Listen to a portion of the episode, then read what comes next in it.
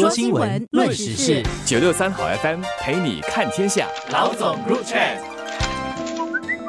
你好，我是联合早报的韩永梅。你好，我是联合早报的洪一婷。过去一个月来啊，大家都很关注这个洗钱案。其实这个案子啊，在二零二一年的时候啊，警方已经接到了通报，而且暗中调查了两年，背后的这个部署和情报的收集啊、查证需要好久的时间。这一点呢，一方面让我感到欣慰，就是二零二一年的时候，一些罪犯差不多就是刚刚来的这一两年里面，很快的时候，其实他们的行为就已经被发现到是可疑的。当时还正值冠病疫情期间，一些不法的行为，其实他们很快发现到一些一些信号，发现了这些信号，他们就开始去调查。而他们调查的时候不能够随便，因为你不小心的话，你就打草惊蛇。所以其实这个还挺沉得住气的，沉潜了一阵子，大概花了两年的时间嘛。他们确定了之后，在八月十五号那天，他们就展开了这个行动，所以才侦破了这个案子。即使是这样侦破了，那个数额还越来越大，所以现在那个数额已经达二十八亿了。它不只是新加坡最大的一个洗钱案，它应该是全球最大的反洗钱行动之一了。这个事情发生的时候过后，可能很多人就会有一些质疑啦，觉得说这样大的事情，这么轰动的一件事情，会不会打击到新加坡作为金融中心的一个声誉了？针对这一点，我除了国会有进一步说明，其实在更早之前，其实我们的那个内政部兼律政部长沙木根其实已经有接受访问的时候，就有特别也有提起这件事情了，就是其实新加坡作为一个开放的经济体。有时候是不可以避免的，就当然我们会有很严格的一些法律去执法，去避免犯罪活动的发生。但是零犯罪不代表无犯罪啦，对，所以还是会有，而且甚至会有一些人可能就是看中了我们有一些良好的一些制度，然后觉得可能在这边置业啊什么等等的话，其实是更理想的。所以至少是在洗黑钱来讲，可能来这边的话，把钱洗白，觉得得到更好的保障。其实这个东西哈，有的时候是一个矛盾的地方。因为零容忍不表示零犯罪，零容忍就是说我不能够容忍，就是说我的这个法律制度非常好，信誉很高，所以在全世界人家知道，如果你在新加坡能够做生意的话，你不会差到哪里，因为人家相信新加坡人。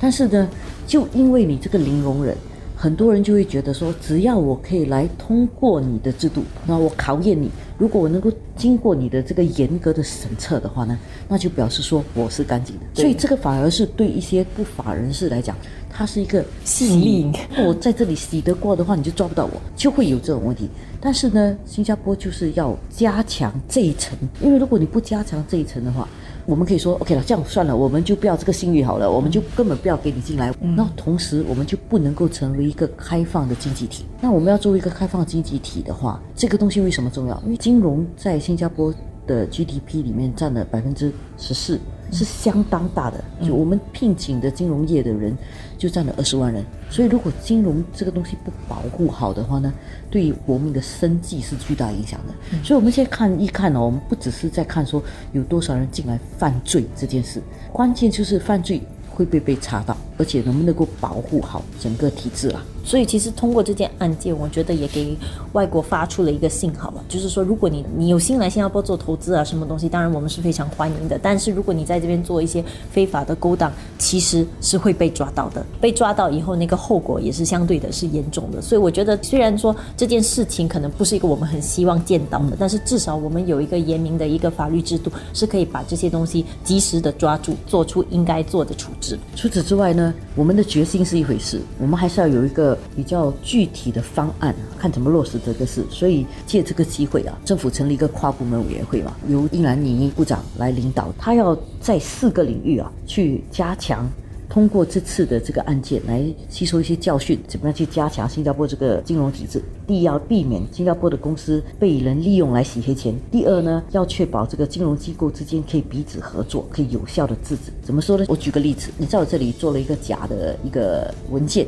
签署的话，那如果这个信息能够互相的共享的话，嗯，这个错误的行为就停止在一个点，它不会去扩散出去。第三呢，是他要让这房地产中介啊多注意这些来历。不明的钱，嗯，因为房地产中介是很多人先接触的，可能接触啊。有些人呢，他钱很多的时候，他如果他这是洗钱的话，他可能就不贷款，他，全部付清，嗯。然后你发觉，如果有一个人可以全部付清时间的话，就是你的那个 电线电线来，要能够立起来，对吧？第四呢，就是要让各部门可以加强合作，可以携手侦破这些可疑的行为。我觉得通过这个案件还有一个好处，因为这些呃犯罪分子可能来到这里，特别是洗黑钱的话，他会做很多奢华购物的一些决定嘛。所以在这些情况下，其实很多前线的这些人员其实都是可能是最先可以探测到这些疑点的人员，所以。我觉得通过这件事情，可能也让我们的很多这些前线人员至少就更敏感一点，下来的时候可能对于这些诶可疑的迹象，可能会比较早能够揪出来。对我们记者来说呢，就是突然间我们要多明白一些那些名牌。要长这个知识啊，就是要知道什么东西是名牌啦，或者它的名牌到什么程度，然后人们需要对这些东西有一定的这个基本知识。这件事情发生的时候，有些人就会觉得说，哎，当时我们来进行调查的话，是不是因为有某一些国家指使我们去做调查？然后其实国会也有对这个东西做一些澄清啦，就是讲明说，其实我们是有自己的法律，我们有自己的执法能力，我们是不需要任何国家告诉我们，而是我们自己发现有可疑，我们会自己做这个方面的调查的。我觉得在这个。地缘政治很复杂的世界里面哦，经常都有这种的。哎，哪个国家的影响力比较大？是不是它还影响你？我觉得这里主要的问题是在于，可能因为涉案的人都来自来自一个国家呃一个地方，然后又某一个地区，然后是比较多是在福建，就俗俗称福建帮，所以大家就觉得，哎，是不是因为背后可能有某一些国家的势力比较强，可以主导一些东西？就是说白了，有人说，因为之前王毅来了，就觉得说，是不是 王毅来，所以我们去调查？其实这个事情，二零二一年就开始查了，这段时间呢，因为官兵的关系，其实都没有什么往来，所以第一外国来要求我们查一些案子。杨立明有说过，如果我们会反映一些调查的话，不会因为是别人的利益，一定是为了新加坡利益。如果是因为新加坡利益，就算别人不叫我们查，我们也查。如果别人叫我们查，如果不符合新加坡利益，我们也是不查的。所以这一点，我们作为新加坡人呢，要非常清楚啦。所以在这件事情上，我看是大家都可以认可，这跟新加坡的利益有着切身关系的。所以我们是需要查这件事情。对，就是因为关系到我们的声誉，关系到我们的金融体制这些之外啊，还有一点就是我们的社会风气。侦破这个案子肯定是符合国家利益的。